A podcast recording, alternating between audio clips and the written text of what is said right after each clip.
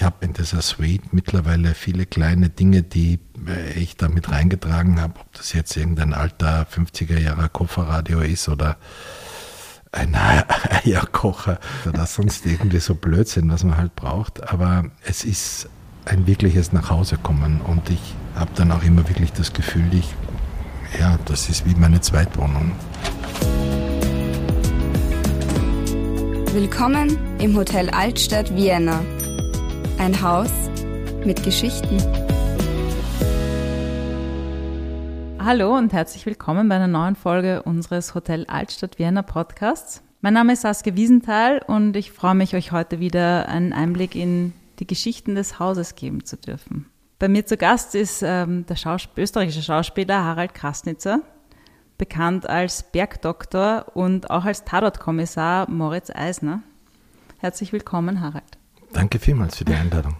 Du bist ja eigentlich in Salzburg geboren, lebst inzwischen in Deutschland und kommst aber immer wieder nach Wien zu Dreharbeiten.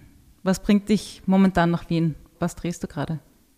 Wir, wir haben gerade gedreht einen Tatort. Jetzt äh, wird gerade eine achteilige quasi Miniserie gedreht.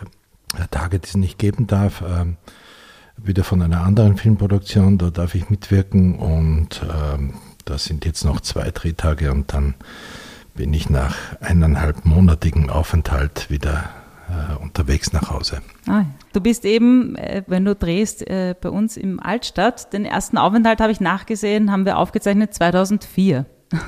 Das ist schon eine Weile her. Kannst du dich erinnern, wie das, das war das dein erstes Mal im Hotel Altstadt? Was war dein, dein Eindruck?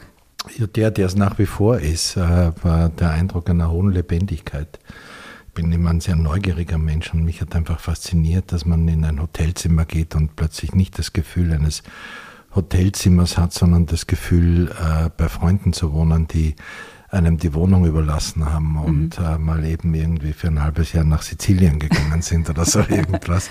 Und so waren die Zimmer auch immer gestaltet. Eben Freunde, die ein halbes Jahr nach Sizilien gehen oder Freunde, die für ein Jahr nach New York gehen oder Freunde, mhm. die äh, ähm, am Neusiedlersee fischen gehen oder so irgendwas. Man hat immer das Gefühl in jedes Zimmer, dass man kommt, dass man dort zu anderen Freunden kommt und, äh, und eine andere Geschichte erzählt wird. Und, mhm. Aber gleichzeitig immer eine, äh, die einen unglaublich einlädt und einen sofort das Gefühl einer, eine, einer Heimlichkeit, einer gewohnten Umgebung zu präsentieren. Und das war für mich total faszinierend. Ja.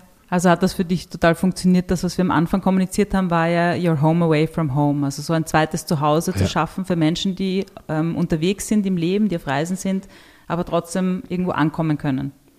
Ich finde, dass das total funktioniert. Also gerade auch in meinem Beruf, der ja sehr unstet ist und der ja immer im Umfeld sozusagen eine, eine ja, provisorische Welt bietet und eine, eine, eine ganz merkwürdige, aufgepumpte, nie real, nie wirklich. Und mhm. für mich war dieses Hotel immer eine Wirklichkeit. Ja. Also sowohl vor dem Drehen als nach dem Drehen hier anzukommen, waren so die Lichtblicke. Mhm. Äh, weil alles andere ist dann sozusagen die Simulationsarbeit. Da bist du weg und bist, musst funktionieren oder du bist eben in diesem ganzen Trubel. Und dieses Hierherkommen war egal wann immer, äh, plötzlich ein Nachhausekommen. Also wenn man am Abend dann spät nach Hause kommt äh, und du in das Zimmer gehst, äh, bist du nicht verloren, auch wenn du einen schweren Tag hattest, sondern du bist geborgen. Und das ist ein, mhm. eine ganz wesentliche Voraussetzung für, für meinen Beruf, dass es Ecken gibt, wo du dich auch, wenn du unterwegs bist, zu Hause fühlst. Mhm. Und es gibt, weiß Gott, ähm, viele Ecken, wo ich sein durfte und viele Hotels, die einen das Drehen so mühsam machen und so mhm. unangenehm sind, weil sie, egal in welcher Sternekategorie, ähm, aber einfach kein, keine Atmosphäre haben, keine Heimeligkeit haben, sondern Schlafstätten sind. Und da wäre mir öfter dann wirklich lieber gewesen, irgendwo mit dem Schlafsack am Strand zu pennen, als wie in dieses Hotel zu gehen, weil es ja. einfach so eine Nullatmosphäre hat oder mhm. einfach Kälte und, und abstoßend und unangenehm. Da ist nichts, was einen meint und nichts, was einen berührt. Mhm. Das ist hier anders. Schön. Hat sich irgendwas merklich verändert, seit du das Hotel kennengelernt hast? Ja, total. es ist mehr Kunst geworden, es ist mehr, äh, sind ein paar Zimmer dazu gekommen. Die einzigen Zimmer, die ich nach wie vor noch nicht verstanden habe, aber es muss sich ja nicht alles erschließen, sind die Munzenbacher Zimmer. Ja, von Matteo äh, Thun. Vom Thun, ja, da fand ich die Leistung vom Thun jetzt auch nicht äh, sonderlich, ähm, oder sagen wir mal, sie hat mich nicht sehr berührt. Mhm. Und ich fand die jetzt auch äh, eher von einer sehr artikulierten Form der Erotik, wenn denn die da vorkommen sollte. Mhm. Aber auch das hat was für sich. Ja. Ja. Aber alle anderen Zimmer, ähm, die haben immer, wenn da Kunst drinnen hängt oder sie von einem Künstler gestaltet wurden, etwas, wo du sagst, das ist wie Galerie, Schlafzimmer, Wohnzimmer und äh, irgendwie einfach was eine, eine, wirklich tolle Kombination. Du liegst auf einer Couch und schaust auf ein schönes Bild. Mhm. Mhm. Und bei mir im Zimmer hängt ein Bild, wo ich seit, dass man vom Bett aussieht und jeden Abend, wenn ich einschlafe, denke ich mir, eigentlich ist es die Silhouette vom Mirabellgarten auf die Festung Hohensalzburg. Es ja. ist sehr verschwommen. Aber es ist mit hundertprozentiger Sicherheit nicht das. Aber es löst eine Assoziation aus mhm. und uh, das lässt einen wirklich sehr selig und sehr beruhigt im Geist einschlafen. Ja. Weil du gesagt hast, dein Zimmer, es gibt ja tatsächlich ein Zimmer, das nach dir benannt wurde. Das heißt jetzt inzwischen, ähm, ah, ich muss gleich nachschauen, ähm, Harald K. Room, glaube ich, steht es Ein drauf. Harry K. Na, früher hieß es nämlich Harry's Room. Nein, Harry's Home. Harry's Home, genau. Ja. Und dann gab es ein Problem. Weißt du, warum wir es umbenennen mussten? Nein, ich fand diese verklausulierte Form äh, fand ich sehr ehrenhaft und plötzlich ist das Harry's äh, äh, Room und ich weiß bis heute nicht warum. Okay. Ja, eh, ich finde Harry's Home fand ich auch schöner, weil es eben auch dieses Zuhause vermittelt. Aber wir sind tatsächlich verklagt worden. Es gibt nämlich in Graz, glaube ich, ein Hotel, das Harry's Home heißt. Und dieses Hotel hat befunden, wir dürfen das Zimmer nicht so nennen. Obwohl wir das ja nur, also man hat das auf der Website auf irgendeiner mal die Plakette von der Tür gesehen. Es wird sonst nirgends kommuniziert. Aber wir haben gleich eine Unterlassungsklage gehabt. Ähm, wegen dieser Bezeichnung und deswegen mussten wir das leider umbenennen. Und das Hotel heißt Harry's Home? Ja, das heißt Harry's Home und es gibt, glaube ich, eins in Graz und es gibt sogar eins in Wien. Wir haben es wahrscheinlich auch nicht nach dir benannt. Nein, also es ist ein bisschen klein, finde ich. Ja, aber möchtest du uns kurz erzählen, wie dieses dein äh, Zimmer aussieht? Oder eigentlich ist es eine Suite? Äh, ich wechsle eigentlich nie und wundere mich eigentlich immer wieder, dass, dass ich trotzdem da reingehe, weil es so viele andere Zimmer gibt, die so spannend, aber immer wenn ich dann in ein anderes Zimmer gehe, wenn ich oft nur kurz komme, ja. äh, brauche ich jetzt nicht die Suite äh, und die ist ja auch nicht immer frei und das wäre ja auch vermessen und ähm, nehme dann ein anderes Zimmer und bin dann immer ganz begeistert, wenn ich oft in kleinere oder auch in, in anders gestaltete Räume komme und denke mir, ah, eigentlich sollte ich mal. Und wenn ich aber dann weiß, ich muss wieder einen Monat oder eineinhalb Monate, manchmal auch zwei Monate hier sein, dann ähm, habe ich schon wieder richtig Sehnsucht nach diesem, äh, nach diesem Refugium. Und äh, wie soll man das beschreiben? Das es beginnt eigentlich, wie so vieles in diesem Haus, merkwürdig. Man geht zunächst mal durch einen Gang. Am Ende dieses Ganges hängt bereits ein ganz wunderschönes Bild. Dann kommt man um eine Ecke und sieht ein Schwarzenegger Stadion. Mhm. Und dann kommt man vor eine Schrankwand und jenseits dieser Schrankwand öffnet sich ein großer Schlafraum und ein großer Wohnraum der eine kleine Küche beinhaltet. Und das ist so quasi etwas, was ich sehr liebe, weil es ab und zu mir die Gelegenheit gibt, irgendwas schnell zu zaubern, wenn ich mhm. mit dem Setessen nicht zufrieden bin. Und ich habe in diesem, äh, in dieser, in dieser Suite mittlerweile viele kleine Dinge, die äh, ich da mit reingetragen habe, ob das jetzt irgendein alter 50er Jahre Kofferradio ist oder ein Eierkocher vom Mediamarkt oder sonst irgendwie so Blödsinn, was man halt braucht. Aber es ist ein wirkliches Nachhausekommen und ich ähm, habe dann auch immer wirklich das Gefühl, ich, ja, das ist wie meine Zweitwohnung. Mhm. Sehr schön. Weil wir eben jetzt nicht bei dir im Zimmer sitzen, weil du da ja heute auch wohnst. Nur kurz, das, ähm, die Suite, wo wir jetzt sind, ist die Bösendorfer Suite. Mhm. Auch mit einem großen Wohnzimmer. Wir haben ja einen, einen großen Gastisch und wir vermieten das ja auch für, für Meetings und für kleinere Zusammenkünfte.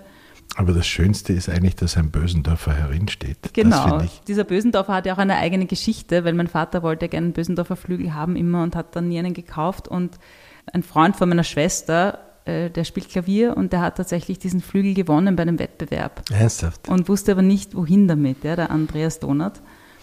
Und dann sind die auf uns zugekommen und haben gefragt, ob wir nicht fürs Hotel vielleicht einen Flügel brauchen Super. können. Und so ist er dann bei uns gelandet. Und es gibt ja einige Gäste, die auch auf diesem Flügel spielen, die äh, dieses Zimmer haben wollen, weil genau, sie dann hier auch üben können, können, oder spielen können, weil es einfach eine Gelegenheit ist, die man auch nicht immer hat, sondern. Aber es ist ja nicht nur der Bösendorfer, sondern es ist auch äh, einer meiner Lieblingslampen, nämlich vom Ingo Maurer mit ja. diesen Wunschzetteln. Die Zettelslampe, ja. ja, die ist auch sehr toll. Die finde ich auch, auch, total spannend. Und ja.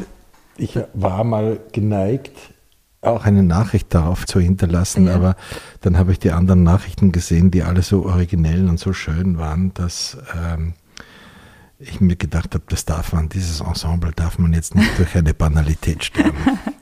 ja, das ist eben eine, eine Leuchte, wo so Streben weggehen und man kann da Nachrichten dran klippen oder dran. Das haben sich die Leute unterschiedliche Sachen einfallen lassen. Ich glaube, es hängen noch ein paar Souvenirs dran. Aber es sind mittlerweile immer, es werden immer mehr, weil irgendwann gibt sie kein Licht mehr.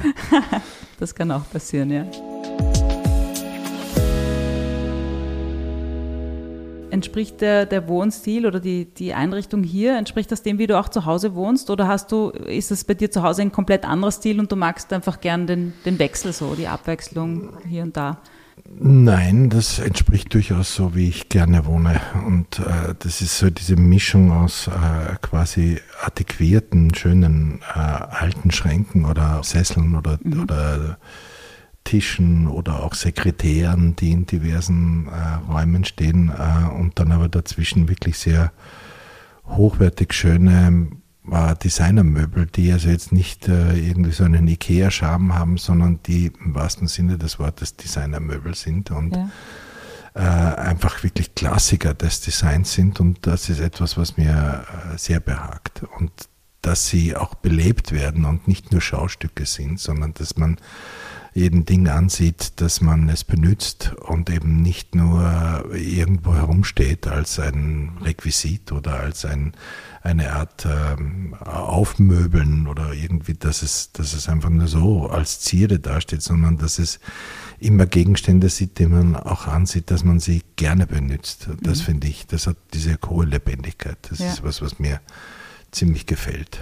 Und weil du die Kunst vorher erwähnt hast, sammelst du selbst auch Kunst? Ich habe, also ich schaue gern. Mhm. Ich bin nie dazu gekommen, äh, ernsthaft mich auf diesem Weg zu machen und, ähm, und mich zu vertiefen. Aber es, ich merke, dass es mich berührt. Also ich komme ungern an einem Museum vorbei und gehe nicht rein und schaue mal was an oder auch Ausstellungen und ähm, bleib dann einfach hängen, weil mhm. ich einfach merke, dass wenn es gut ist, dann berührt es dich und es erzählt dir eine Geschichte. Und du merkst auch immer gleich, wenn etwas gut ist oder wenn einfach etwas nur Schabernack ist. Und ja. äh, das ist das, was mich auch hier so fasziniert. Du gehst in, in Räume, du kennst zwar den Künstler nicht, aber es gibt immer Dinge, die einfach dich berühren. Du kommst nicht umhin und du merkst sie dir. Sie bleiben irgendwie in deinem Gedächtnis. Mhm. Wenn du im dritten Stock aus dem Lift aussteigst und ähm, entlang einer völlig unscheinbaren, verbogenen Edelstahlplatte vorbeigehst, äh, ja. dann ist das halt einfach ganz hohe Kunst, was da hängt. Und mhm. ist einer, wo ich mir leider den Namen merke, aber einer der renommiertesten Skulpturenhersteller. Äh, Gerald Tränkwalder. Der Tränkwalder, genau. genau, der ist es. Und jedes Mal, wenn ich in der Stadt sehe, äh, gibt zwei Galerien, die regelmäßig von ihm Sachen ausstellen mhm. und dann schaue ich immer heimlich rein und frage, was es kostet. Und dann denke ich mir, naja gut, dann wirst du noch ein paar Filme drehen und wirst sie dir dann vielleicht mal kaufen. Oder ich merke, dass sie dann so groß sind, dass sie gar nicht in meine Räumlichkeiten passen. Oder auch die Ecke im Garten nicht frei ist dafür. Und so gesehen hast du sie ja bei deinem Zweitwohnsitz schon. Habe ich sie, ja. Also ich äh, fühle mich durchaus sozusagen schon als Miteigentümer. Oder nicht Miteigentümer, aber zumindest als eine Form des des äh, antizipierenden Gastes. Ja. Aber was veranlasst euch eigentlich, diese wirklich tollen Sachen hier reinzuhängen? Und äh, weil das ist ja auch äh, so ein Markenzeichen dieses Ja. Hauses, dass man denkt, es ist eine unglaubliche Großzügigkeit. Mhm. Ähm, weil wer hängt schon in einem Hotel Originale auf und äh, wirklich mitunter sehr, sehr wertvolle Bilder und Mhm. tolle Bilder, wenn man weiß, dass dort einfach Gäste kommen, die man vielleicht zum ersten Mal sieht, Ja. wo man nicht weiß, wie die sich dann benehmen, wenn sie gerade vom Opernball zurückkommen oder von irgendeinem Eurigen.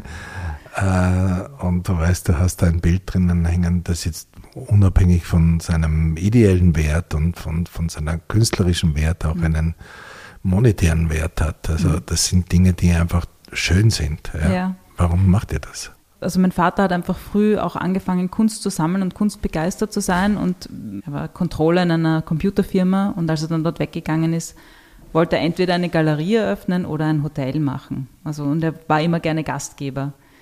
Und dann hat er einfach begonnen dieses, äh, mit dem Hotel und hat aber gleichzeitig diesen, diesen Wunsch nach einer Galerie hier untergebracht, indem er seine Bilder, die er privat gesammelt hat, auch gezeigt hat. Und die Bilder sollen ja auch nicht in einem Lager irgendwie verstauben, sondern die sollen ja was ausdrücken und etwas auslösen in den Menschen. Deswegen brauchen sie die Ausstellungsfläche.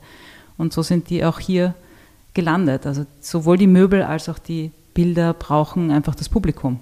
Ich finde es deswegen auch spa- spannend, weil du sagst Gastgeber, weil äh, ich empfinde das so eine andere Form des Gastgeberseins, äh, als das im üblichen, herkömmlichen Sinne in einem Hotel stattfindet. Es hat nicht diese devot österreichisch äh, buckelnde Gastlichkeit von Ja. Küss die Hand, Knefrau und äh, all diesen Ingredienzien einer, einer Folklore, einer österreichischen Gastronomie-Folklore von Freundlichkeit, sondern es ist so eine natürliche, gerade. Ja. Äh, deswegen verstärkt es wahrscheinlich nochmal dieses Gefühl, an, an, bei Freunden zu wohnen, Ja. weil es einen auf Augenhöhe äh, begegnet und Genau. so einen Respekt und nicht diese äh, merkwürdige Form einer Unterwürfigkeit hat. Egal Mhm. wer hier kommt, äh, der wird zunächst einmal einfach ganz normal behandelt und Ja. das finde ich äh, also wohltuend. Es hat so einen ganz natürlichen Flair, auch wenn man beim Frühstück ist. Da Mhm. Ja. wird irgendwie, man kommt rein und fühlt sich erinnert an irgendwie an den Völser Weiher vom Schnitzler oder an irgendwelche Tschechow äh, Sommerfeste, äh, wo es ganz leicht ist und da der Wind irgendwie durch den Salon weht und am Nachmittag trinkt man dann dort einen eisgekühlten Tee oder sonst irgendwas oder kann sich zurückziehen, um ein Buch zu lesen. Das alles ist so anders und das finde ich so wohltuend und ich glaube, ich habe es bisher vielleicht nur ein oder zweimal irgendwo anders auf der Welt so wahrgenommen und so gesehen, die ähnlich strukturiert waren, die vielleicht auch nicht direkt aus der Gastronomie kamen, sondern eben auch quer eingestiegen sind Ja. und, und damit eine andere Form von Gastlichkeit haben. Da fällt mir nämlich eine Geschichte ein. Ich glaube, dass das mit, mit dir passiert ist. Ähm, bei uns haben wir die Stubendamen immer äh, Stockwerke zugeteilt, nachdem du immer in, der, in derselben Suite bist oder oft. Ähm, da gibt es die Semira, die seit über 20 Jahren da ist. Und ich kenne eine Geschichte, wo, wo du ihr mal am Gang begegnet bist und sie hat irgendwie gehustet und du hast dann gesagt, warte, ich habe einen, einen Kräutertee. Kann passieren, ja. Ja, also und, und diese Geschichte, finde ich, zeigt so schön, wie eben auch ähm, das auf Augenhöhe passiert und eben auch von einem Gast die Wertschätzung für, für eine Stubendame, was auch nicht üblich ist in anderen Hotels, glaube ich, dass das in die Richtung funktioniert und, und ihr ist das schon in Erinnerung geblieben. Nein, ich finde die, ich find die deswegen so wichtig, weil erstens erzählen die immer eine Geschichte. Äh, auch wenn sie noch nichts gesagt haben, ist mir nahe einfach, egal woher die kommen, aber Ja. es ist mir nahe. Zweitens ähm, strahlen die auch immer etwas aus, was mir auch nahe ist. Sie sind einfach von Haus aus positiv, fröhliche, schräge, lustige Menschen äh, und, und man sieht ihnen an, dass, dass sie ihre Arbeit gern machen. Gleichzeitig ist das aber etwas, was mir so Respekt abzollt, diese Selbstverständlichkeit, mit der man das tut. Und das hat auch eine unglaubliche Energie und, und deswegen äh, wertschätze ich die schon sehr. Ja. Und äh, ich weiß, wenn ich am Abend nach Hause komme, ist das Zimmer einfach immer irgendwie toll. Man fühlt sich wieder wohl. Du wirkst wie ein Mensch, der sehr in sich ruht. Und ähm, obwohl du ja für den Dreh oft wahrscheinlich sehr durchgetaktete Tage hast und sicher auch in stressige Situationen kommst, habe ich das Gefühl, auch wenn ich dich im Haus sehe, es ist immer sehr entspannt und sehr ähm, ruhig so. Das, als würde dich nicht so aufregen. Was ist dein Weg dorthin? Wie kannst du diese, diese Ruhe oder weil du vorhin auch erwähnt hast, dieses von außen kommen so viele Eindrücke und so viel wird von einem erwartet, wie schaffst du es da so bei dir zu bleiben? Das ist, glaube ich, ganz einfach, weil das andere viel anstrengender ist. und irgendwann checkt man halt einfach, dass äh, jede Form des sich Aufpumpens und äh, permanent in irgendeiner Form nach einer Präsenz heischend oder, oder quasi einer Aufmerksamkeit äh, einfordernd oder eine Resonanz einfordernd, um das Leben um so viel anstrengender macht und auch viel langweiliger macht und mhm. das einzig Interessante eigentlich immer nur das andere ist. Mhm. Jede Form des sich selbst aufpustens und dann immer irgendwie so dieses Positionieren irgendwo, dass man was ist, dass man was sein möchte, ist mir einfach zutiefst zuwider und zutiefst langweilig, weil mich in der Regel das Werden ähm, doch mehr interessiert und das Werden hat immer was mit dem anderen zu tun. Mhm. Das Hinschauen und das Wahrnehmen, was passiert da und was, wer ist das und das Relativieren auch deiner eigenen, dein, deines eigenen Horizonts, der ja in der Regel sehr beschränkt ist. Das heißt, es ist nicht Meditation oder im Wald spazieren gehen oder. Nein, es ist äh, eigentlich. Äh, es ist, sagen wir mal, keine außergewöhnliche spirituelle oder wie immer geartete Technik. Es ist Mehr eine halt, Entscheidung. Es ist eine Neugierde. Neugierde. Ja. Mhm. Und vielleicht gar nicht eine Entscheidung, sondern so eine Grundhaltung. Ja. Das ist einfach lustiger. Weil äh, das Einzige, was meinen Beruf ausmacht, ist das Unmittelbare, dort, wo es passiert. Äh, wenn ich dort in der Früh hingehe und äh, ich weiß, heute macht man dieses und jenes Programm. Das ist das Einzige, was spannend ist. Mhm. Da passiert mhm. Und alles, was danach ist, ist ein Ergebnis. Aber mit dem habe ich nur mehr peripher was zu tun. Ja. Die Resonanz darüber, die ist zwar manchmal gut, und ich will das gar nicht wegleugnen, dass da nicht auch eine gewisse Eitelkeit gibt, aber wirklich interessieren und wirklicher Motor ist schon das andere. Mhm. Das Tun und das Schauen und das Neugierigsein. Weil du gesagt hast, gutes, trotzdem gutes Feedback gibt dir natürlich schon noch was, weil meine Schwester hat gemeint, sie ist ja Ärztin und sie hatte mal hier eine, eine Feier, wo auch viele Krankenschwestern eingeladen waren, weil sie im Krankenhaus gearbeitet hat damals. Und die Krankenschwestern waren alle total aufgeregt, wie sie dich gesehen haben. Passierte das dass das dann, dass dann so eine Wahrnehmung ist, quasi als Bergdoktor, und dann kommen die Krankenschwestern, die irgendwie einen Bezug dazu haben, oder glaubst du, hat das damit gar nichts zu tun? Also der Bergdoktor ist ja nun sehr lange her und da ist ja jetzt momentan eher der Hans Siegel eher so, der diese Rolle wirklich sehr gut ausfüllt und auch präsent ist darin. Ich habe ehrlich gesagt nicht wirklich eine Erklärung äh, und ich, ich freue mich zwar darüber, aber erklären kann ich es mir nicht und mhm. ich, ehrlich gesagt, ich versuche es auch gar nicht, weil, weil dann kommt man immer in so ein Fahrwasser der Eitelkeit. Mhm und äh, interpretiert da Dinge hinein, die womöglich gar nicht stimmen und die ja nichts mit einer Realität zu tun haben, sondern nur mit einer Rolle. Wenn ich jetzt diesen Menschen vielleicht in Finnland oder in Frankreich oder irgendwo an einem Ort dieser Welt begegnen würde, äh, wo man diese Dinge nicht gesehen hat oder nicht wahrgenommen hat, dann würden die vielleicht sagen, was ist das für ein unglaublich langweiliger Mensch oder würden überhaupt keine Resonanz darauf äh, äh, haben. Und insofern zeigt es äh, relativ deutlich, dass es nur die Rolle ist und mhm. nicht meine Person oder ich als, als, als Mensch, sondern es ist ein, ein Fixierbild, das man kurz irgendwo abgegeben hat, mhm. aber es hat nichts mit mir zu tun. Verstehe ich. Gibt es vielleicht irgendeine Anekdote aus deiner Zeit hier, die du uns die erzählen kannst, die du mit uns teilen möchtest? Ich glaube gar nicht, dass es Anekdoten sind, sondern äh, es ist einfach so ein Zeichen, wie, wie ich dieses Haus verstehe oder wie, wie sehr ich mit diesem Haus verbunden bin, dass es mir ab und zu äh, passiert, dass wenn ich, wenn ich ins Haus komme und gerade unten neue Gäste ankommen und die aus dem Taxi aussteigst und die dann mit einem Haufen Koffern und Taschen äh, völlig verschwitzt von irgendeiner Flugreise, Zugreise hier ankommen und dann voller Erleichterung vor diesem anfänglich ja durchaus unscheinbaren Eingang stehen und mhm. sagen, was erwartet uns, aber gleichzeitig wissen sie ja schon, wo sie hingehen. Mhm. Sie haben das Hotel ja bewusst ausgesucht. Ja. Und dann stehen sie da unten in dieser Vorhalle zwischen den Schwingtüren.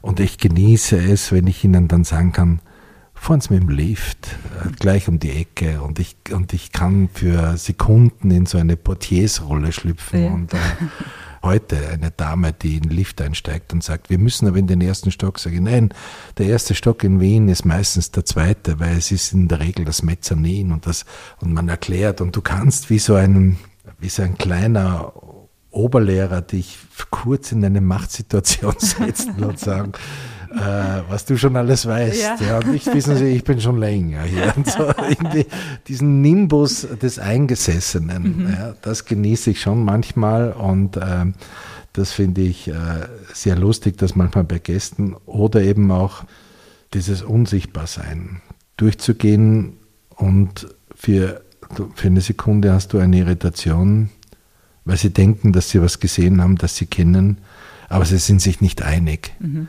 und du weißt, es ist dir gelungen zu entschlüpfen. Mhm. Äh, und das sind die Momente, die ich äh, einfach genieße.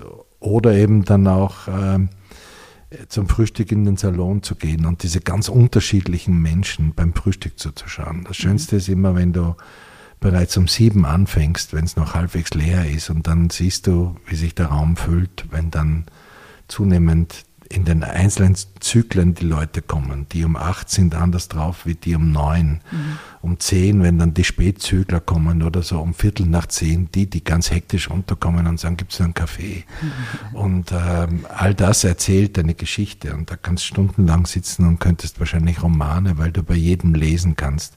Du kannst bei jedem Paar, wie es am Tisch sitzt, lesen, welche Beziehungen sie haben. Mhm oder was sie zum Frühstück nehmen oder ja. welche Zeitungen sie nehmen oder ob sie sich unterhalten oder gleich die Hände in der Hand haben.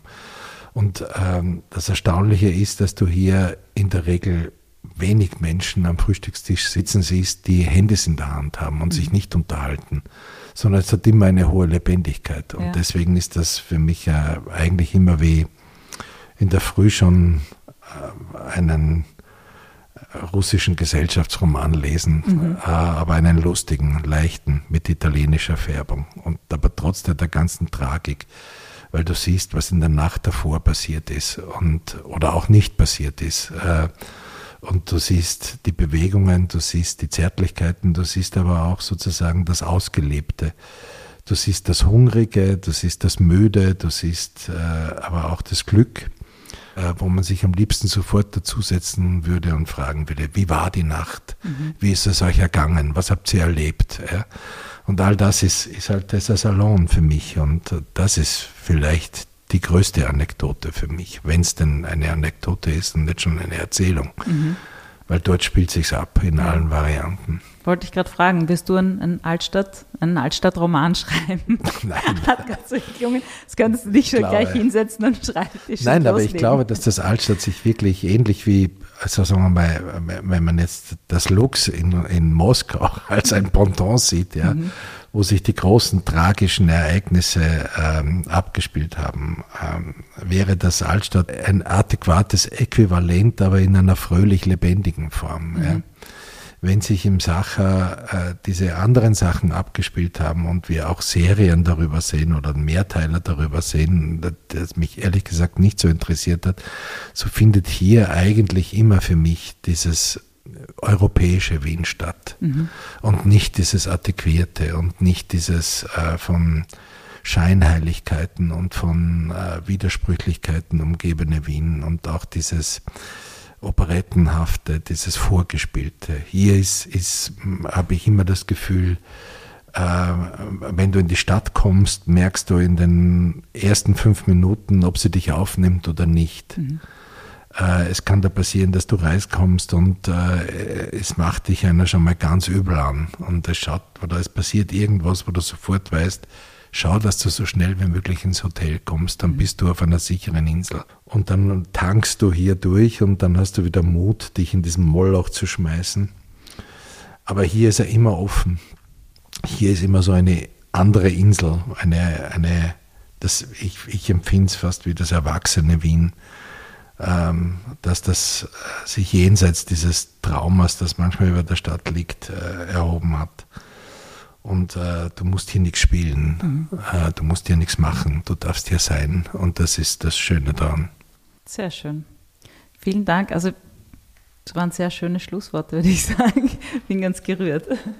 Ja, dann Harald. Ja, mich Dank. auch. Hat mich sehr gefreut und ähm, auf noch viele weitere schöne Aufenthalte bei uns. Das denke ich, ja, wird sein. Vielleicht stelle ich ja auch mal meine Urne ins Zimmer. ja, ich habe mir oft Gedanken gemacht, wo lasse ich mich begraben? Ja, und ich werde sagen, in Harris Home in einer Urne. Das war Willkommen im Hotel Altstadt Vienna, der Podcast. Wir freuen uns, euch bald wieder in unserem Haus willkommen heißen zu dürfen. Wir haben noch viele Geschichten zu erzählen.